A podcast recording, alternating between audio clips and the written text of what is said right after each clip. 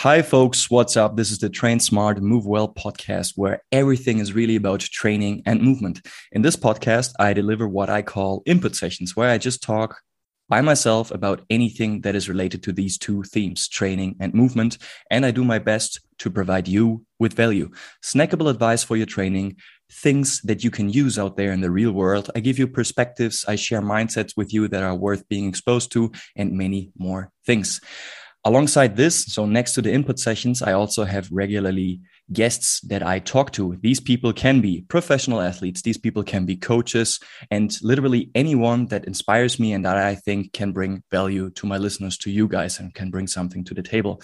Um, and we want to talk about training and give you advice. And this is also um, the topic today. Today, my uh, my guest is Gunnar Gräsbeck from Finland.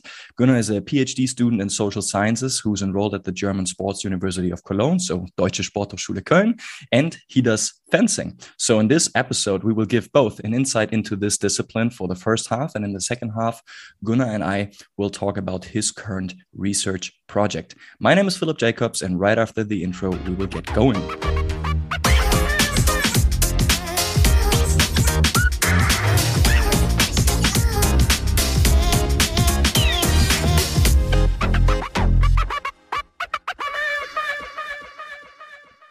Gunnar, what's up, man? Yeah, I'm good. And you? Thanks. I'm great too. It's a pleasure to have you here in this podcast. And for the first time, we just talked about it in our in our little introduction talk. It is in English, so it's your first podcast overall. It's my first podcast in the uh, English language. So uh, I'm just gonna say apologies out there to all the native speakers for my German sausage accent. Uh, I hope it will. Uh, you can you can bear with me and and with us. Um, Gunnar, I usually do this with with all my guests. Also, when I when I speak with them in German, I ask them the questions. Yeah who are you? What are you doing? And what have you been up to lately? So, just in a, in a bunch of sentences, give us a, a quick introduction as to who you are. Yeah, well, who I am. I am who I am. No, just kidding. Um, yeah, my name is Gunnar Gräsbeck. I am uh, 29 years old. I was born in Helsinki in 93 in a cold uh, January day. And uh, I w- I'm actually born in a bilingual family. Like okay. I have spoken uh, both Swedish and Finnish in my household, so I got in one way two languages for free, which I am really thankful for because that's amazing. Later on, I managed actually to get my whole sports education in uh, Sweden because uh, it was honestly easier to apply there compared to Finland because they have more possibilities for sport. Mm-hmm. So yeah that's a bit about me and uh, well what do i do? Yeah like um, i am a graduated uh, teacher in physical education from uh, sweden and uh, based on uh, my current situation yeah like sadly i don't work as a teacher but uh, i did during my exchange year at the sport university in cologne which is like one of the most acclaimed sport universities in the world and when i saw it the first time with my own eyes it was like oh my god this is amazing mm-hmm. uh, like uh, i had the luck of uh, getting to know the right people and because of the connections i made i am doing a phd there today and to just add one more thing yes. i ever since i started to when I enrolled to the academic world, I had always decided, no, I will finish. This is the degree I will do. Like nothing else after I finish my teacher's education and nothing more. But if I get a chance to make a PhD of the passion of my life, fencing, then okay, I will give it 100% and I want to do it if I get the chance. And I didn't believe it was honestly possible until I came to Spoho or the uh, sport university in Cologne, where I got the chance. And because that was in one way my eh, technically a dream that I didn't believe was possible.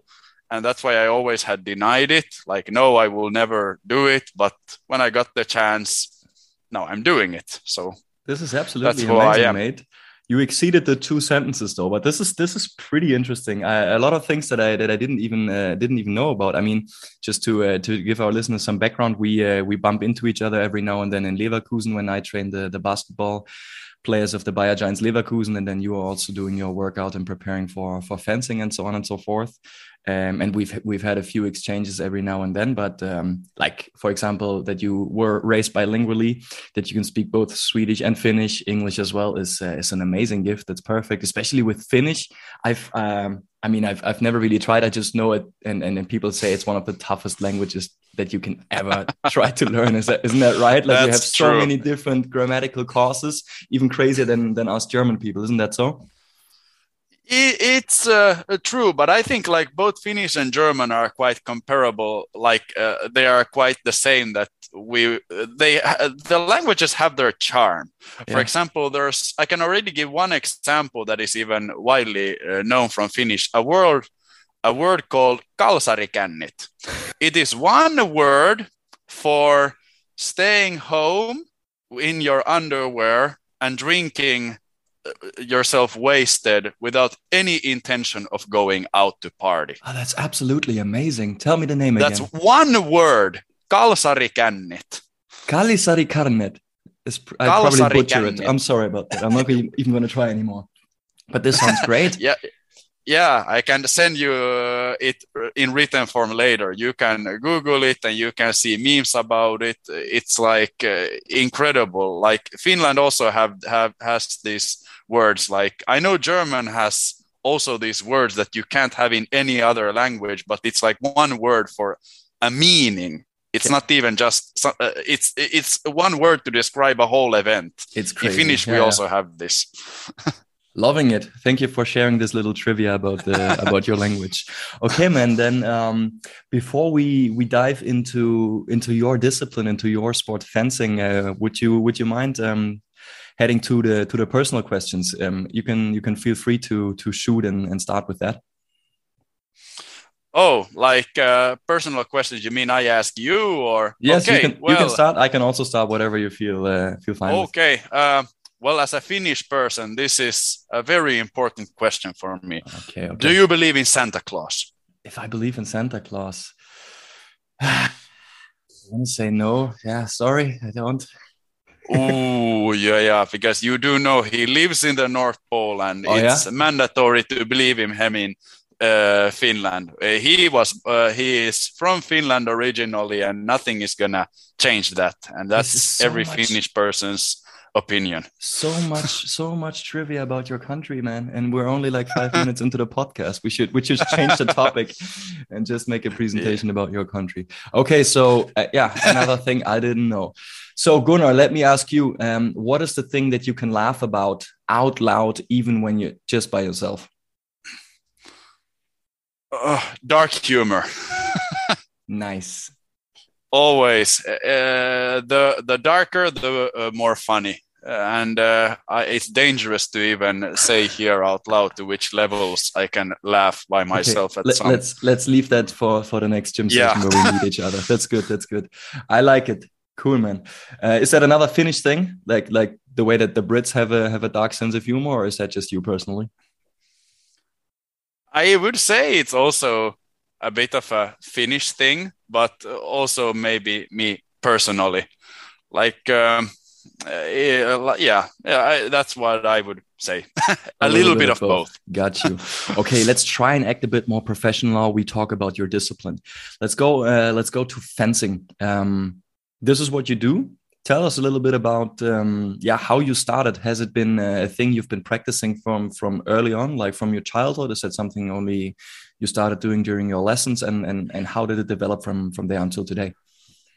Well, to be uh, quite honest, yeah, it's basically been the guiding force of my life, to be really honest. I am not even close to be one of the best in the world, but it's, I I started fencing when I was 11.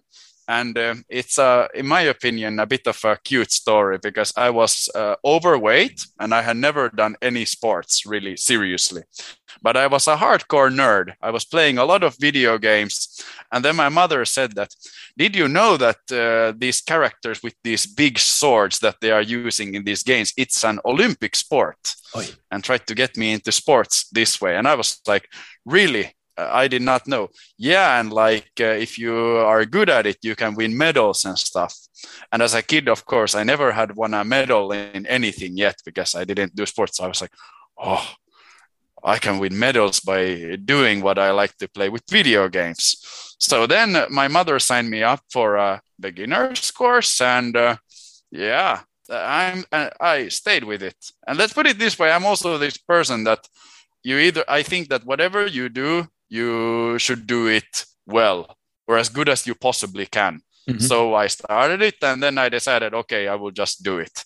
And then, well, it seemed I had some feeling for it, and uh, I am happy about the coaches I had who like motivated me to become as good as I possibly could. And uh, then, uh, of course, uh, no career is uh, perfect, but at least in Finland, with some ups and downs, I managed to reach a junior national team level. And uh, then when I went to the first international competitions and got uh, beaten thoroughly by international fencers, I already thought that no, no, no, like I need to get abroad one way or the other in order to become better.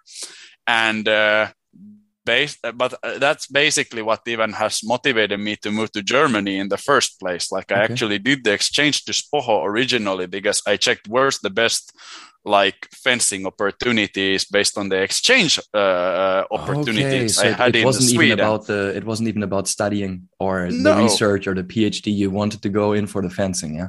Yeah, and then basically it, I narrowed the exchange semesters to two places. The uh, uh, sport union Budapest because Hungary is a very dominating fencing nation, mm-hmm. or the Sporthochschule in Köln because I checked that the club in Leverkusen is like one of the best clubs in the country for épée fencing, which is my discipline.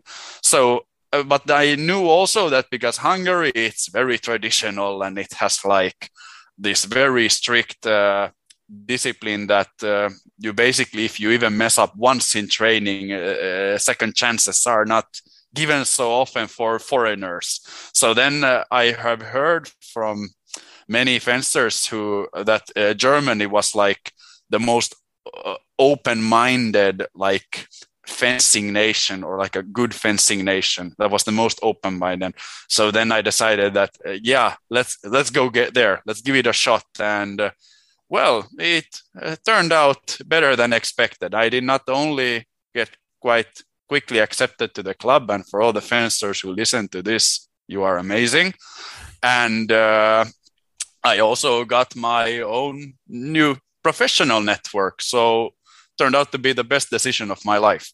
That's quite absolutely honestly. amazing, man. Awesome to hear. And I, I, I, uh, I'm sensing a reoccurring theme here because earlier when we just talked in the beginning about um, you pursuing the phd even though in the beginning it wasn't even your your intention. You said okay now i have the chance to do this and i'm going all in. Like this is 100% what i want to do. Yeah. It, it sounds like you had a similar approach in terms of fencing right? So your mom signed you up um, when when you were still a, a, kid more being focused on on playing games and a little overweight as you said but then you realize hey this is something i, I can actually uh, excel in. Now i'm, I'm doing this 100% and this is where what what got you to to Germany and uh, to to pursue the fencing and so on and so forth. So that's that's quite interesting. Thanks, thanks. And uh, to add also one thing about fencing is that it's a very small sport. So mm-hmm. naturally, I always knew that I can't do it like a footballer, like put all my efforts only on that. And that's why it's also a bit complicated. Like I have basically my whole life had to always prioritize with many parameters of life. Like yes i would want to be this olympic champion the greatest in the world but yes i can put even tens of years into this and well uh, waste many great professional opportunities as well. So it's a really hard discipline in a way that even during the past like uh, for example, uh, I can just give an example. Even uh, the greatest fencer, in my opinion, who ever lived, Pavel Kolobkov from uh, Russia, like he's a four-time world champion, and uh, even despite training 20 30 hours a week he managed to get a dual master's degree from a uni and even managed two like uh, gym companies at the same time. All right. So it was like also my inspiration that it's not only sports it's like the greatest fencers in the world how i see it are like these real m- tactical masterminds who are also physical machines. I see. So that was like my inspiration basically. Yes yes yes. That sounds like a like an awesome awesome vision. Um, you must know that the people that are listening to this podcast, uh, hopefully also a lot of fencers. Hi, you guys. It's great you're here. But a lot of them are also not fencers like myself. So let us try and give a little bit of an uh, an overview of an introduction to the people who know okay there is something called fencing and yes it's two people with uh, some pointy sticks in their hands but what is this discipline really about i mean we know they're wearing these uh, these uh, wide robes and they have this mask on um, but tell us a bit, how does it work for the people that have never even seen a whole duel or or a match or however you would call it in, in the English language and terminology? I try to keep it uh, as simple as possible. Please tell five me minutes, if, uh, yes. yeah, please tell me if you don't understand because uh, that's uh, like also a thing with fencing. Like uh, like you say, it's quite hard to understand what's going on if you are not a fencer yourself. So please tell me if it's still a bit dizzy after my explanation. But basically, to interrupt yeah, you like, every now and then. But go ahead, let's go. yeah, exactly. Like um, basically, yeah, like modern fencing as an Olympic sport, it's um, divided into. To start off with, it's divided into three disciplines: the saber, the foil, and the épée. And they all three have different rules so uh, I I am gonna need a whole podcast just to explain the rules of each and one of them. But because my discipline is épée, I will only focus on that one. We'll stick to that. How is the? Do you know the German term for this? Épée. Uh, Degen. Degenfechten. Degenfechten. Got you. Perfect. Okay, yeah, let's in continue. German. Yeah, so like in épée, it's also the most simple to follow. It's the classic dueling weapon. You hit the opponent, you score a point or sometimes a touch, as we say. And because in the old times, even when both score each other at the same time, then both died. So then uh, you even today both are awarded a hit or a point if like both score each other simultaneously. And by a score, I mean that in modern fencing, no, we are not having these sharp weapons anymore. We have you don't cut each other. That's so boring. No, man. no, no, no. People, people are not dying anymore. like we are not living in the Roman gladiator age. Uh, so sadly. much excitement is gone now. yeah. Where's the thrill, Gunnar? okay, but this is interesting. So you're saying even when you touch it, uh, when when uh, when you have a touch on both sides, so you uh, you stick me with your pointy end, I stick you with with the pointy end of my uh, degen then uh, we both are being awarded the point. I always thought that there is like a system that is measuring by the by the split second who hit first, and then only that person gets the point. That's how I imagined it. Uh, uh, I can understand that, and uh, in one way, like that's how they even try to keep it in uh, the other two disciplines because there you can't get uh, dual hits like at the same time. They have like uh, different priorities who attacked first and who parried and all this that the referee has to really like the judge of the bout really has to uh, pay attention to in order to award the point correctly. But in uh, Degenfechten, like épée fencing, it's much more simple. You mm-hmm. hit and you score, and the whole body is target area. Like you can hit the foot, you can hit the knee, you can even aim at the backhand that is like up above the head of the uh, fencer behind if you are super precise but it's incredibly difficult. Okay and, and also um, the, the face is is allowed yeah? You can you can even the face. the face yeah where the mask is protecting you you are also allowed to hit that so feel free to find your own optimal solution to hit the target however you can at the best of your capacity And gotcha. that's what I think in epee is actually also the most interesting because it is the easiest to follow, but in my opinion, it's the most difficult to master because uh, in foil and saber, there are like some parameters that are easier to control because you know that you have the right of way with the priority. Like if you are a very aggressive and you know the opponent's defense is bad, you know that most likely you are going to win because it's a game that favors the aggressor sometimes. But epee, like everything is allowed. You're like really, it's like about uh, it's uh, all, all, everything is allowed according to the rules that of course no you're not allowed to use your fist and hit the guy on the head and then stab him and get a point no no no but like uh, you you are free to like uh, use everything in your capacity to outsmart your opponent and hit him on the foot on the chest or anywhere and he's trying to do the same to you or, yeah, or she. So it can I be mean, a really, really a uh, chaotic scenario because there's like total freedom in terms of how you attack and have to defend yourself. Likewise. So how yeah. how do we start? So there's two guys standing in front of each other. What happens? Yeah, uh, yeah, we are taught the rules of how to greet your opponent. Like it's still considered a gentleman sport today.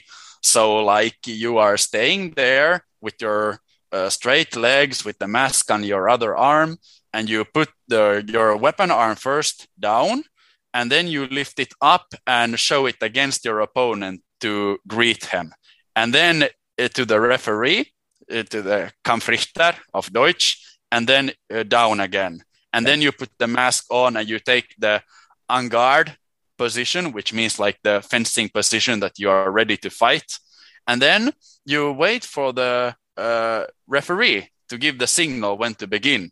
So the referee is going to ask you, Are you ready? And then after this, when there's either no answer or some very old fashioned fencers would say, Yes, like they are like, We, like in French, like uh-huh. they are ready.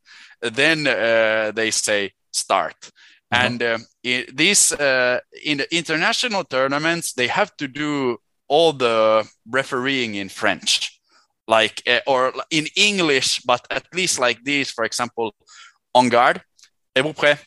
Allez. It means like on guard, are you ready? Or like uh, uh, pre- be prepared. And then uh, uh, êtes-vous prêt means are you ready? And then allez means start. Go. Yeah. And then you are free to start, and they put the timer on with the clock, it's ticking, and uh, then uh, they do this until the there's a hit or until the referee interrupts because there are some other rules that's like if you step outside the fencing strip then you are punished by moving one meter uh, behind or there are all, there are always these rules sets as well but otherwise yeah then it's freedom to do as you please to try to uh, hit the other guy yeah yeah. or, so you, you are talking about this fencing strip. So it's like uh, yeah it's basically you can more or less go forward or backward, right? There's not so much yeah. space for lateral movement, so you either attack or you defend it by taking a step uh, a step back. Then you just mentioned that there's this clock. Uh, what's this about? Is it similar to say in basketball? There's the 24 second shot clock. So within those 24 seconds, you have to shoot and make that point. Otherwise, you will you will lose the ball. Is that similar as uh, as to fencing? Do you have like a time limit and until when you have to score or make a make a move? That's actually a really interesting point of view how you even compare basketball to this. This is something I will pay attention to even in my PhD now. that uh, it doesn't exist in the pre rounds because the fencing competition is also divided into the pre round and then the direct elimination. Okay. And to put it as simple as possible, like the, uh, in the direct elimination, the matches are longer and then you have only one minute time to score a hit. If you don't, the losing fencer, who has less points than the opponent, gets uh, punished with a warning. And if you get another warning, like after one minute again without no score, you get punished with a, another warning and two warnings. It's like uh, then you get like a real punishment, and it's like one hit one point to the opponent. Okay, so does that and mean you have one minute for the whole elimination game, the pre-game, or just one minute per bout or per set? Like uh, per set, I would say. Like yeah, okay. if, if the referee says like this, on guard, êtes-vous prêt, allez. From there, if there's no uh, hit or no other uh, means of interruption, then like um, uh, and you don't score a hit, like uh, then the you get a warning. And if it's equal, like no points are yet given, both fencers get a warning. Gotcha. And uh, this is uh, imp- uh, uh actually it, it's quite recently changed because they call this rule set non-combativity because it's uh, a combat sport. It's expected that you combat and try to find means of defeating sense. your opponent. Exactly. So if you don't score any hits, then it's a sign of non-combat will of fight no will of fighting. And then you of course get punished for that. But they even changed these rules that now it, eh, quite recently i think uh, they still didn't have this properly. Now excuse me if i remember wrong but i don't i think they started really change this uh, a bit before rio olympics or was it after that like uh, you can only get this warning four times as a losing fencer and if you get it the fourth time you get disqualified then from the out. fight. Got you. You're out okay. like so you lost. how many how many rounds do you do? How many rounds or sets of these one minutes do you do until the the pre-match the pre uh, duel is done before you go into the into the uh, uh, deciding thing Yes, so like in a uh, let's take a, a, competition with all about uh, a World Cup environment in the international uh, field.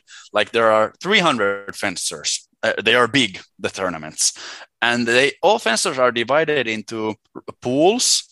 How we call them, like rounds of six to seven fencers. Yeah. And the pre-round, the preliminary rounds, is where all these fencers in these six to seven fencer pools they fight against each other for five hits and here it's only one fight to three minutes and either you fight until the time runs out or until five hits are done ah, by one okay. fencer yeah. and uh, these are like still quite basic in the direct elimination rounds where these uh, rules of non-combativity start then you fence to 15 points or three times three minutes.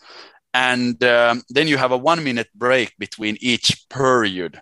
And uh, it's in these fights where you can get this one minute warning only four times. Then you're out if you're the losing okay, fencer. Okay, I'm beginning to understand the system now.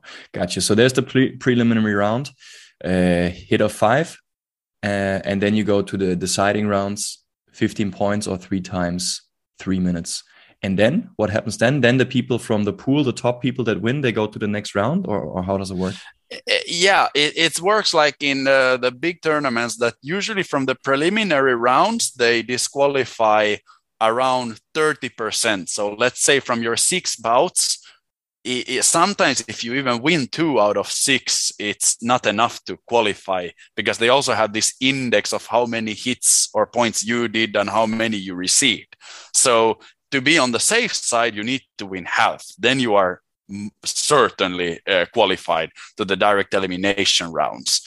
And then it's like um, tableau, like this cup uh, tableau, like KO system, tennis, basically. Yeah. KO system, exactly. Like it's first, like in these big tournaments, it starts with 256, then 128, then 64, and it goes like that until there's a winner. Gotcha. And that's how it continues with the direct elimination fights. And this is the fights. Just to clarify this again, in the di uh, direct elimination fights, you have the the duel for 15 points or three times three minutes. Is that correct? Exactly. Got you. Okay, okay. Boy, that boy, that can take a long day, right? When there's 300 fencers.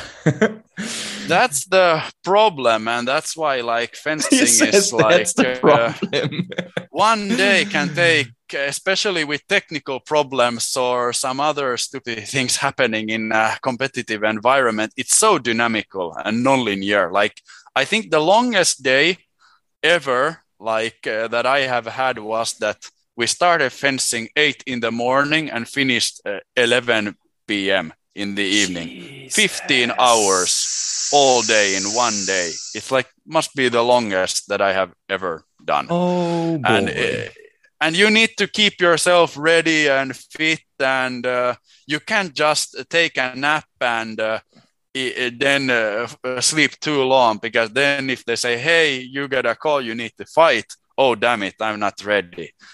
then This you're is- it's like it's Yeah. basically a battlefield, like in the old times that you are out there and you try to survive in one way. yeah, this is freaking mental. I mean, from one moment to the other, after having waited for one and a half hours or whatsoever, you just got to be ready for the point, and then it's just nine minutes maximum, and then you're out again, having Yeah. to wait for another hour or so. Yeah, Um, it can so happen. very, very uh, also cognitively um, tough, isn't it? Yes, for Yeah. certain. Yeah, yeah, yeah.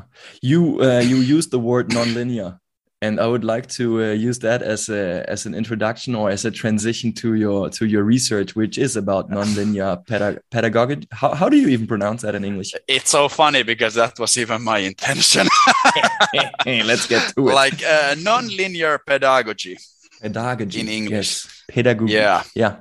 So yeah. I mean, we German. know we know you are doing your your PhD research. Um, nobody probably knows what your topic is about. I know that it is somewhat related to the constraints-led approach. So let us give um give our listeners a brief um, and soft intro what this is all about before we go into the into the nasty bits and uh, a bit more nerdy about the specific theories. Can you give us uh, can you give us some insight? I really try to keep this one even more simple because I read the, about these things daily. And please also tell me if this was too confusing. Yeah, but let's go. to put it really simply, well, first you need to think what is uh, linear pedagogy, like linear uh, teaching. It means that you basically have a one size fits for all approach to coaching. You follow all methods that have worked in the past the best way possible. And because it worked the best in the past, you are using it even today because you don't want to risk doing something else that will be counterproductive to performance. However, nonlinear pedagogy has showed in combination with uh, uh, other uh, like uh, research within motor learning that in fact uh, learning is uh, nonlinear always no matter how you do It we are all is, yeah, different. It, we are all different individuals. We are all having a, a own characteristics and applying one method on a, a can't work ever the same way if you apply the same method to someone else. So by accepting this uh, uh, like dynamical uh, system that we are all actually dynamical systems as human beings learning differently uh, the nonlinear pedagogy with the support of this is a more preferable way. And it's not yet been so it's just the opposite of linear teaching that you acknowledge uh, the learner as an individual and you try to like apply individual based learning through variative exercises that the individuals can learn in their own way. This is really already- interesting. Yeah, yeah, it's um, it, and now we're getting to the geeky part, but that's that's also part of this episode. Exactly. it's- I it's- it's already really- noticed I was it's really um, it's really reminding me of uh, of what I've been uh, reading a lot about during my during my masters in England when I was studying strength and conditioning at St Mary's University, and there was one um, module where it was about skill acquisition, and now you're using you know dynamic system. Um, then what you talked about this nonlinear approach and that people learn differently really reminded me of the skill acquisition phases. And it reminded me of contextual interference and all these things. Maybe we're even going to talk a little bit about that and something that's part of your research. So that's uh, yeah it, it's ringing some bells. I'm, I'm looking forward to get deeper into this. Uh, definitely. I can already say skill acquisition is very closely related to uh, nonlinear pedagogy. And Yes. uh, uh, you mentioned contextual interference. I have also read about it, but I don't recall completely what it was. So I am also looking forward to discuss this more deeply, where we can share the infos what we know about uh, our own topics. yes man, basically. sounds great sounds great so um but sh- should we dive deeper into into your current approach so you are saying there's the linear there's the nonlinear approach. What i'm now interested in is is, is figuring out how to use this nonlinear approach in the field of fencing. So uh, yeah how, how do we how do we build uh, build the bridge now to to what you're doing in your research at the moment? Well, like uh, fencing, like even I said, like uh, it's uh, uh from the competitive perspective, it is extremely dynamic. Like you can't uh, say how a competition is really gonna go before it has happened. So because this is the reality, I think the nonlinear way of teaching is really the approach because uh, the competition already alone is a nonlinear dynamic environment but uh, the thing is after everything i have read like even till this day like uh, i'm not saying every every single one but almost all fencing literature are only portraying uh, different fencing techniques and how to do them correctly and they all say it the same way regardless if the author was uh, French or German or Hungarian, they explain the same thing over and over again, mm-hmm. emphasizing no uh, individuality really, or very little at least. It has to and be then, done because that's how we used to do it for all the time. Yeah, exactly. And yeah. I actually, at the same time, I can understand it because I just recently read about it uh, actually that like yeah like if you think about it in the past i mean uh, you died if you went to fight in the field of battle with swords. So uh, to uh, learn through a linear, linear sequential system, it was mandatory because you don't want anyone to just go out there with a sword without any clue how to use it and die because of incompetence. True, from so, a historical point of view, that that makes exactly. perfect sense, right? Because you you literally were dying or not dying, protecting yourself. Exactly. So it was by no means a time to try something new for the sake of just trying something new. But this is different. We're exactly. in a safe environment now. Yeah, exactly. And like you, and that's actually when you mention safety, that's in fact what fencing has been trying to do. Most fencing uh, research has been trying to actually make the sport safer, like uh, put a lot of emphasis on equipment and uh, make them as durable and uh, safe as possible. And today, I would say that because of that progress, fencing is even, I would even dare say, it's today say, more safe than ice hockey and football. There are less uh, injuries in fencing compared to many other sports in the world. So they have done a good job about that. And uh, but yeah, like uh, it's a modern. Uh, it's still not, uh, however, modernized. Like there's no longer the pointy end. So you are free to do this exploratory learning, which they do in all other sports. Yeah. But they still don't do it in the same manner in fencing that they offer the space of trial and error in training. But it's more like this, uh, like uh, coach is the master and he knows everything or she knows everything and you need to do everything that the coach tells you to do and become this manipulative puppet that the coach uh, uses in a competition and tells what to do like mm. uh, i'm not saying everyone is doing that but most are doing it even to this day based on my own empirical experience Okay, and now this it seems like it's a bit your mission to to go a bit against that and just uh, help people opening up their eyes and maybe explore their horizons a bit. So uh, let let us get into your actual um, actual approach in in your research. What what are you what are you investigating? For them, well, after everything I have learned and. Uh, what I have learned, uh, read so far, and this can naturally change. It's a non-linear path to enlightenment as a researcher.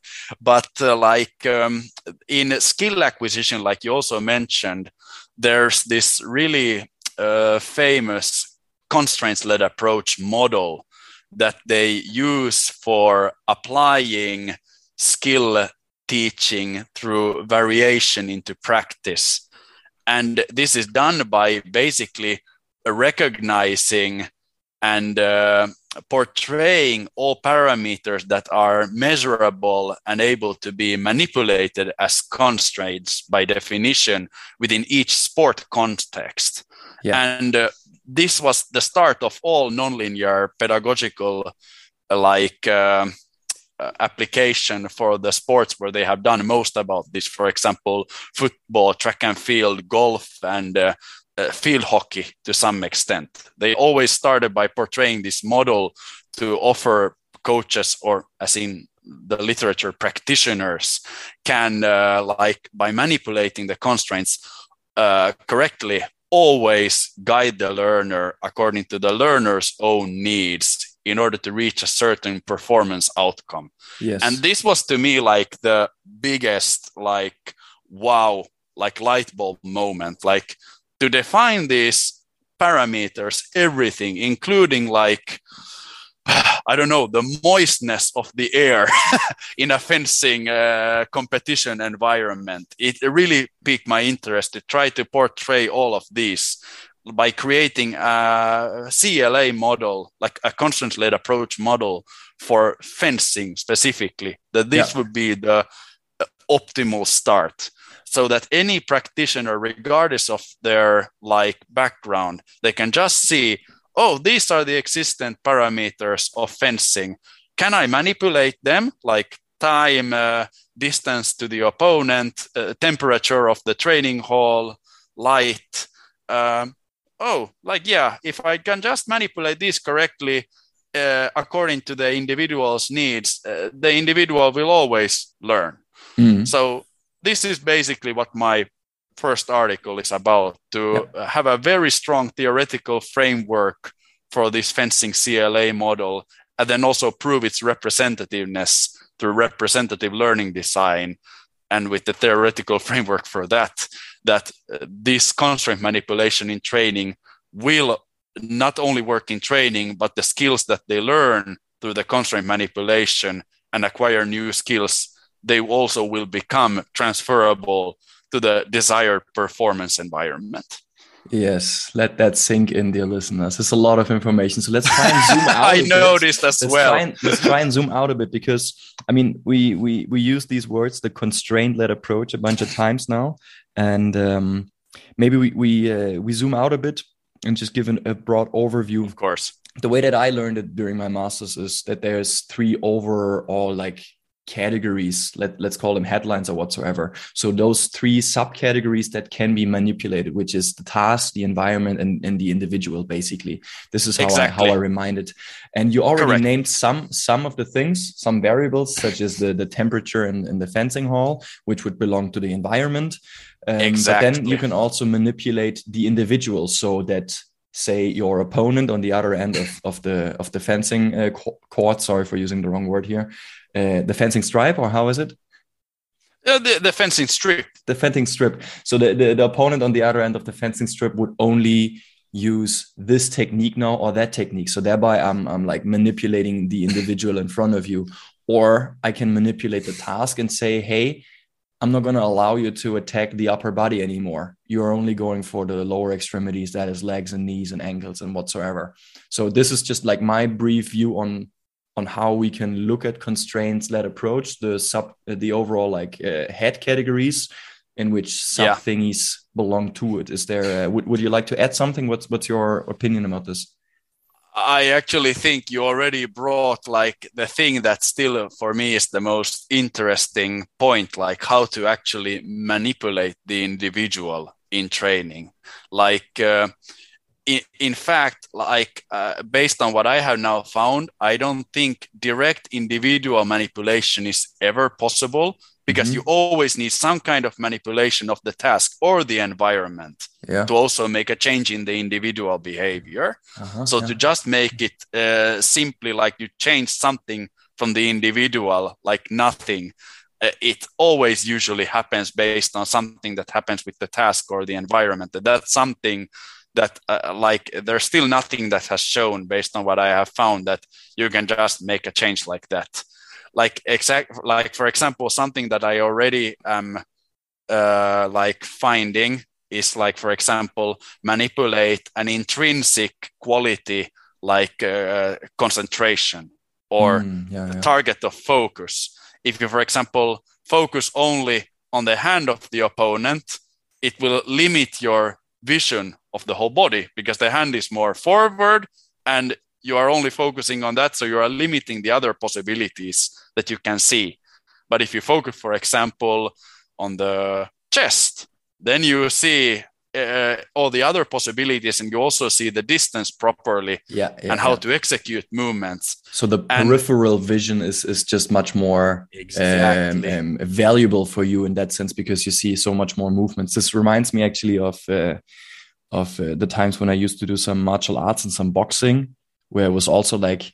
Um, so let's let's just put martial arts as an example. When in stand-up fighting, your opponent could could hit you with their fists. They could strike strike this way, but they could also kick you, and you can't just focus only on the on the legs or only on the fists. So you have to somehow look around the chest and then you see okay what what might that person do now same idea yeah identical similar and then also when you said um when you you you use different um types of of focus to to give another example uh, for the weight room. So so like my um my uh, my living room so to speak there's the internal and external focus right? So i could Yeah. ask a person to jump on the box on a box like a, a 40 centimeter box to to jump on it. And i say as quickly as you can triple extend in your ankles and knees and hips and i give more like a kinematic biomechanical explanation as to what they should be doing.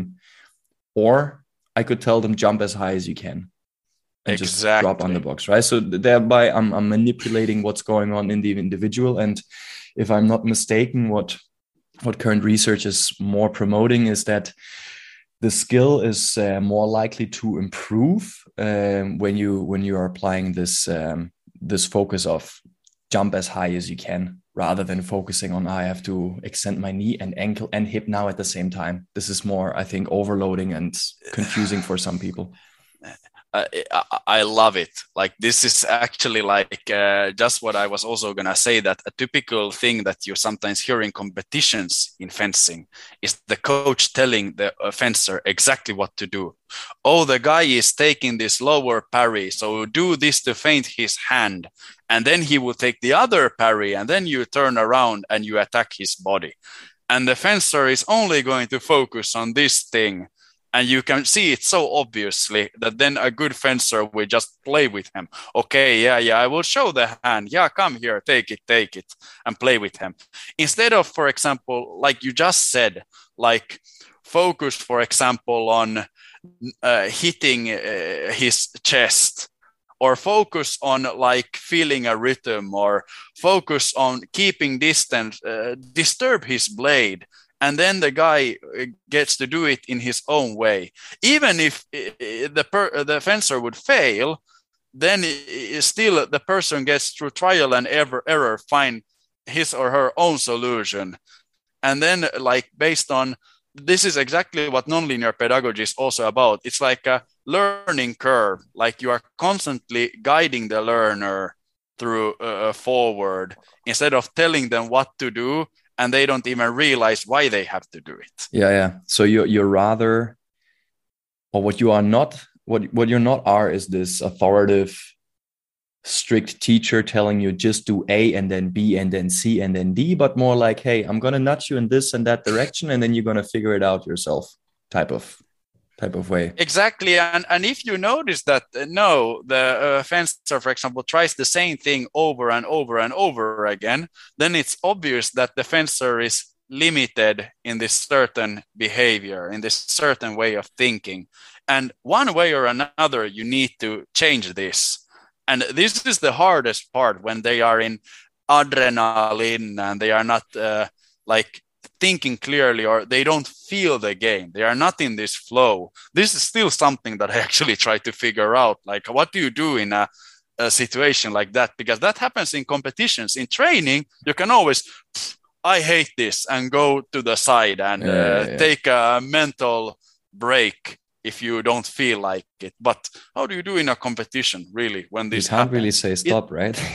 no exactly. It's like either uh, you need to find a way how to change this behavior immediately or you need to avoid it altogether like avoid it from even happening this is uh, spontaneously how i would react if i Mm. see a fencer doing this.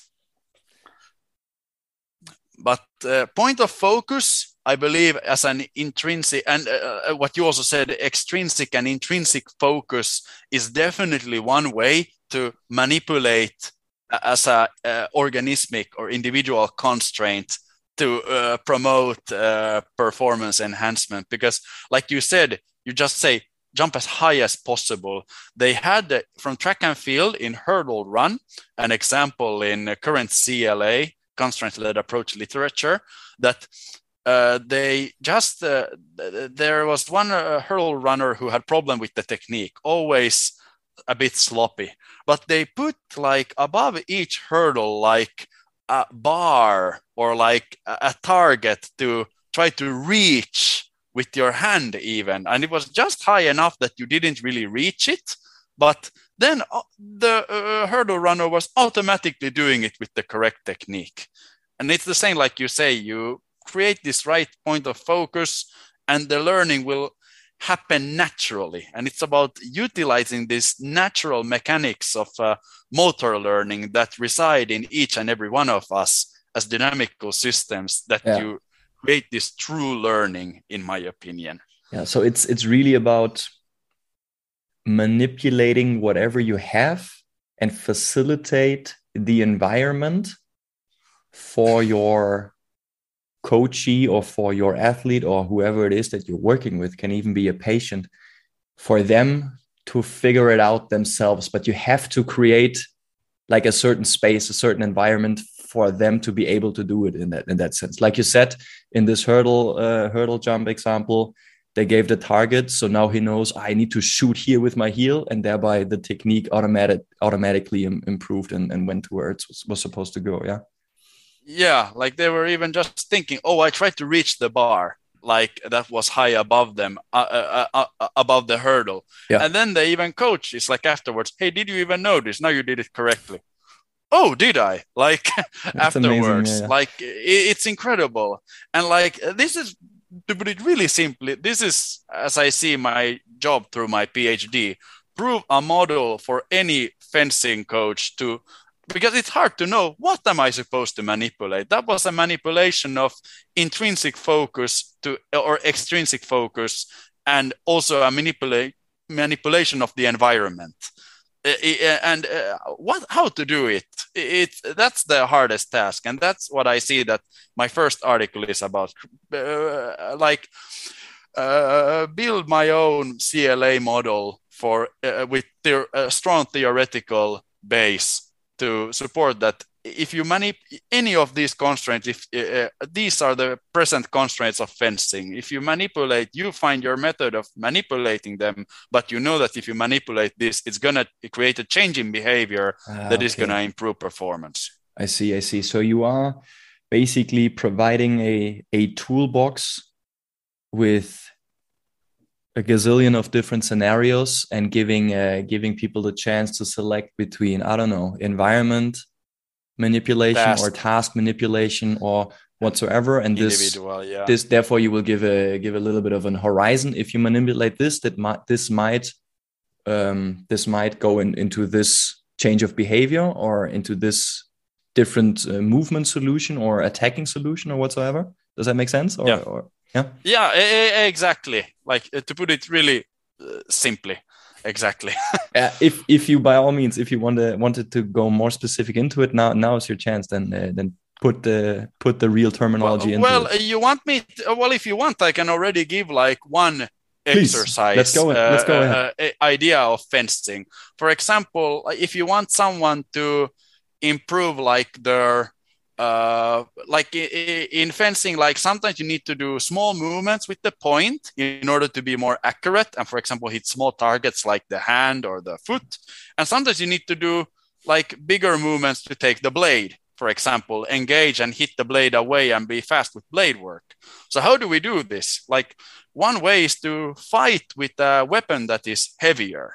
For example, you put like mm-hmm. this uh, like a garden hose where you uh, water the plants in your garden. You cut a piece of that and put it on the weapon, so it becomes a bit heavier. and then it forces you to only do small movements. You can't do anything big because it's too heavy. So then it forces you to only do small movements with your point. And then it's the opposite if you want to make someone faster with blade work, or try to give a blade that is shorter, for example, of different length. Then you can practice freely as fast as possible uh, with blade work, or just a blade that is a bit lighter. And then when you notice that the behavior is the desired one with this change, then you check if it's representing itself in the actual context. You take the thing away, yeah. and then you see if the motorical behavior has changed to the actual one. Yeah, yeah, yeah. This is and this is a simple matter without telling, because what I have heard so many times, there are coaches who say, use smaller movements with the point. How are you able to do it when you are super Why don't you run faster? Run faster now. exactly. Or like, be faster with blade work. Like, you need to do it like this. You need to use your wrist like in this specific behavior to be faster. No, this is like natural, and you are observing how it changes their behavior. Yeah. And it's one of the exercises I have already included as an example in my article. Yeah, it's, and it's, it's a manipulation of uh-huh. equipment mm-hmm. as a task constraint yeah, yeah. because we have the equipment. So on, on on that note, because you also brought up this example of the the, the shorter blade, like what I also like the another scenario um, for me that just came to my mind, and by all means, not not offending guys, so bear with me. But if somebody, for example, was was having problems, um, like actually following through in his attack, so say they never really fully extend the elbow and their shoulder and go into full protraction, internal uh, rotation to reach as far as possible. That that could yep. be also a task, right? To say, okay, we're gonna we're gonna deduct the, the length of the blade by 20 centimeters. So now you will have to goddamn fully extend and, and reach out in order to, to make that attack and make that move um, before you then go back and let them let them do it. As opposed to saying, hey, fully extend your elbow at all times and go into internal rotation and protraction of your scapula. Like nobody can fucking can freaking uh, work with that, right? I don't know if it's a, cra- no. a crappy example, but this is no, just something it, else that came into my mind. It's already an idea of this uh, creative and uh, nonlinear way of thinking, like trying to think of uh, different approaches how to improve a certain behavior, and like, and uh, it, it's also a good idea. Actually, the idea, the first thing that came to my mind when you mentioned this, that you want to get the full extension of the body, is to have someone with a uh, like uh, a rope or something at the end of the tip of your fencing arm when you mm-hmm. practice lunges. And every time you do it, you are pulling a little bit yeah. during the extension. Interesting, interesting. So let me raise you this point. Um, because now we're talking all about nonlinear stuff. There's still the yep. linear. And I think to some degree, it might also be necessary. Um, and I give you another example of a personal training client of mine. We've been practicing yeah, handstands. We've been practicing handstands, and we uh, we were really focusing on, hey, this is the proper alignment, and have your shoulders above your wrists, and this is what you do with your T spine, go into full extension, bring your feet together, blah blah blah, yada yada yada. So all those like really important technical details that you kind of must master in order to to hold a proper handstand and get into that position. Um, but then we were in this session, and the problem was that when he was trying to swing up against the wall and hold that handstand, he, he just he just couldn't do it for for some reason. And we talked over and over about those technical elements again, and it was he was so in his head saying, ah, "I need to get my shoulders closer and closer." And then I made a cut and say, "Okay, let's let's take a breath." Visualize this thing of being up against that wall on your hands. You've done it before, and just just take that feeling. You want it so he took 10 seconds and he then he swung up and then he was there at the wall. So then it was perfect to use this constraints led approach and, and manipulate the, the task a bit rather than saying, okay, focus more on your shoulders and, and do whatever, right?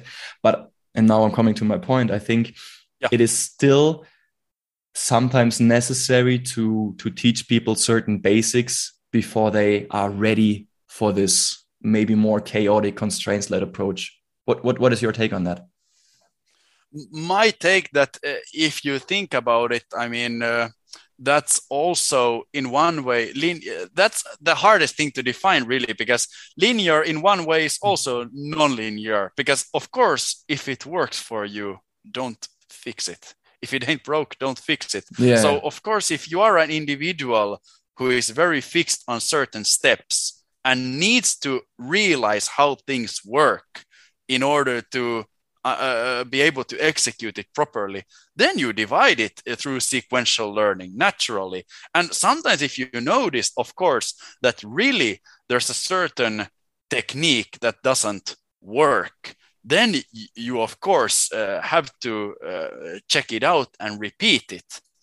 And uh, like, um, yeah like uh, for some like uh, it's, it's like you say also too much chaotic behavior is of course bad there's even research showing that too much variation uh, doesn't uh, like create harmony and uh, not to become too philosophical but this is like even backed up by the chaos theory yeah. like chaos does forth creation but too much chaos destroys so you can't yes. really have like too chaotic. Of course you need to uh, like harness the chaos into some form of harmony in the, the dynamic uh, uh, uh, encircling chaos surrounding harmony in order to create something stable. Yeah. so uh, it's a combination of both really. But uh, there's so far but also if there's only harmony nothing is going to happen. Exactly. So this because is then you have like no reason I mean. to adapt and learn something new, right? You have to be exactly. put out of your comfort zone or however you want to call it. But so it's interesting. basically, yeah. yeah. What what you're saying? I was just gonna say, yeah, like that's my uh, answer, really. Like just to, uh, like, of course, you need some form of uh, stability, and that's the linear part. Mm-hmm. Naturally, mm-hmm. if you notice that the person doesn't have any clue what to do and is nervous or something. Yes, thank you, thank you for your response. It's uh, yeah, I mean, I think we could ramble on for for another four hours uh, about this. What what your your answer is reminding me of, because you said you you have to get some kind of harmony in, uh, is this uh, concept of of desirable difficulty. So it suggests that the optimal learning environment challenges the practitioner appropriate to their current skill level without overloading them. So and and, and I think this is really where arts meet science, where you as the as the coach have um, have the responsibility to change uh, sorry to to um, to challenge the person that you're working with at the appropriate level. Like yes. create the appropriate level of chaos create the uh, create the appropriate level of of um, changes in the environment or whatsoever that is tough for them that is hard for them but where it's actually possible for them to find a solution to the riddle. Exactly. Exactly which is also in one way individual based learning. True. And here here we bring it all well. together. Yeah. Awesome man this is uh, yeah. this has been nice and it's really it, i mean it was just a really uh, small introduction. I feel like like i said there's there's so much more to talk about. We haven't even gotten to to contextual interference yet. But uh, i gotta get going and uh, and uh, coach a client soon. So i think it's it's uh, it would be a nice time now to to kind of wrap it up um, Gunnar, first of all, I would really like to to thank you for for taking the time out and uh, present us with your knowledge and uh, also give us an insight into your discipline of fencing. And um, also, please, if you have any last words, uh, maybe there's something unspoken about theory that we haven't gotten to yet. So use that time to to bring it all out. And in the last step, also people who want to reach out, let them know where they can find you yeah uh, to put it really briefly like this is also uh, like science is supposed to be objective, but it's also in one way subjective uh, in regards to the scientist making the theories. So this is naturally my interpretation of what nonlinear pedagogy is and how to apply it to practice through a CLA model with representative learning design. Another uh, coach or a scientist could interpret it completely different and still be able to prove it theoretically correct and like in order to reach me like uh, i have my instagram account tukittaja93 i know that didn't make any sense. Perhaps it's better to just say like uh, go and uh, check uh, gunnar Gräsbeck in facebook. That works as well. Or just uh, if you happen to be in the neighborhood of Leverkusen and you see someone who speaks like a Finnish person in English, maybe you can take your chances and just say, "Hey, are you this fencing nerd who I can ask anything that I want?" Awesome, Gunnar. But uh, I suggest you just send me your Instagram profile, and I will uh, copy paste it into the show notes of the episode so that people can uh, click it and just reach out directly to you if they are not based in Leverkusen, uh, looking out for Finnish people doing some fencing stuff. Awesome, man. Gunnar, exactly. thank you so much. Appreciate so much. Thank you too. Thank you for all the listeners that made it through to this point. I know we've gotten quite geeky towards the end. Um, so thank you also for your time. And I hope to hear you again soon. Until then, train smart and move well.